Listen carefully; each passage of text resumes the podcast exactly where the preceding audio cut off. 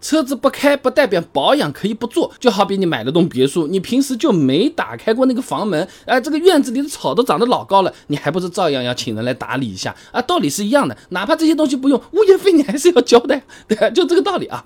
那首先啊，车上的各种油液，你比如说什么机油、刹车油、防冻液、变速箱油、转向助力油等等等等，你就算不开，就放那儿，它自己也会慢慢氧化变质的。你去买桶菜油倒在碗里，这么凌空的放在那边放个几个月，它它也会坏，对不对？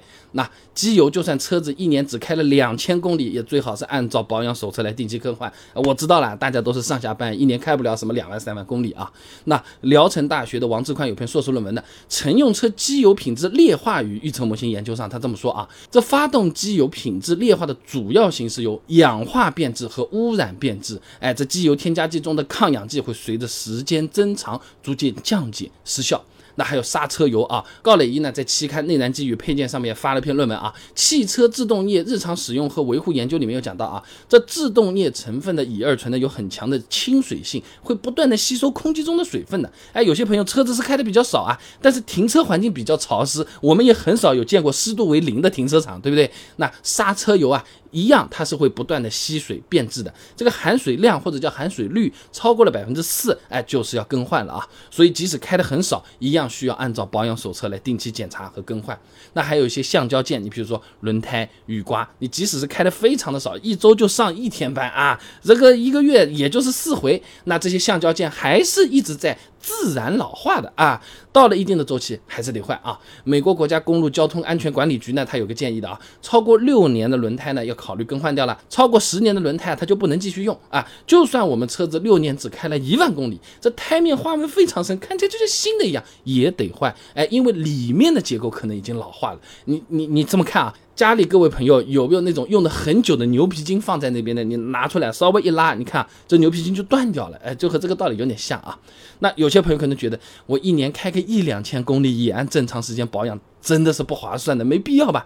那那我能不能适当的再延长一点保养周期呢？那你比如说什么，呃，超个两个月、三个月应该问题不大吧？车子应该不会爆炸吧？那这个东西啊，就有点像是食物的保质期是一样的。这薯片保质期，他说是一年，他不是说到了一年零一秒它就马上变质，立刻长膜不坏掉，吃了要拉肚子，对不对？你一年多个几天，一年多一个月，说不定还是能吃的，只是这个风险会特别特别的高，或者说它的味道变得特别特别的奇怪啊。所以说这个东西的确是没有那么的绝对啊，但需要注意的是，如果我们这个车子还在保修期内，那就需要提前和 4S 店好好聊一聊了啊。一般 4S 店为了维系客户呢，也都允许这么做，但要留下他的书面记录或者是录音记录才可以啊。那除了前面说的按时保养项目之外啊，确实有些保养项目，如果我们开的少，还真的不用严格的按照规定做。举个例子啊，比如说刹车片，我们车子没怎么开，刹车片，哎，它就是磨掉了要换，我们没磨嘛，是不是啊？那刹车片上的材质。本身放在那边也不是橡胶，它也不会慢慢的老化，或者说老化的比较慢嘛。这东西我们开的少，可以换的没那么勤的啊。那中立陈梦清在期刊《合成材料老化与应用》上面发了篇论文的刹车片摩擦材料的研究现状与发展趋势里面有讲啊，哎，这个刹车片成分基本上都是陶瓷纤维、金属纤维、铅。铜、锌、长石粉、石墨这种无机物，哎，这和自然界的石头差不多的，你放个五年、十年也不会有什么太大变化的。你不要去想这个埃及金字塔，那那个是几百几千年那个吹成那样了啊。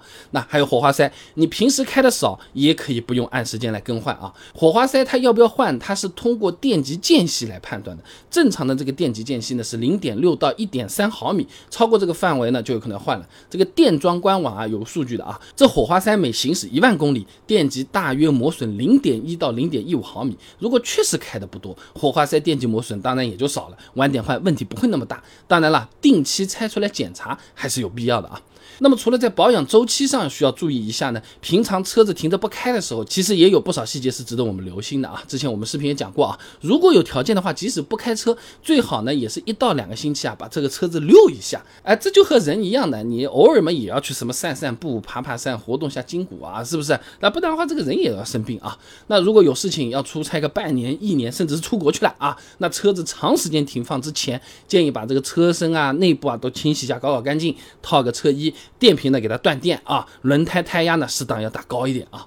那么油箱里面如果还有油，哎，这里就要注意了啊。如果我们加的是乙醇汽油，时间长它会变质的啊，最好提前把它跑跑光，或者就留那么一点点，然后加点普通汽油在那个油箱里面啊。现在不少地区九二汽油都乙醇了，但九五不是，你可以考虑加个九五放在那边保险一点啊。这样呢，即使半年一年之后回来开车，也不至于一上路哎各个地方都出了各种奇怪的问题啊。当然不要忘记把这个电源重新接上啊，我有朋友就忘记过啊。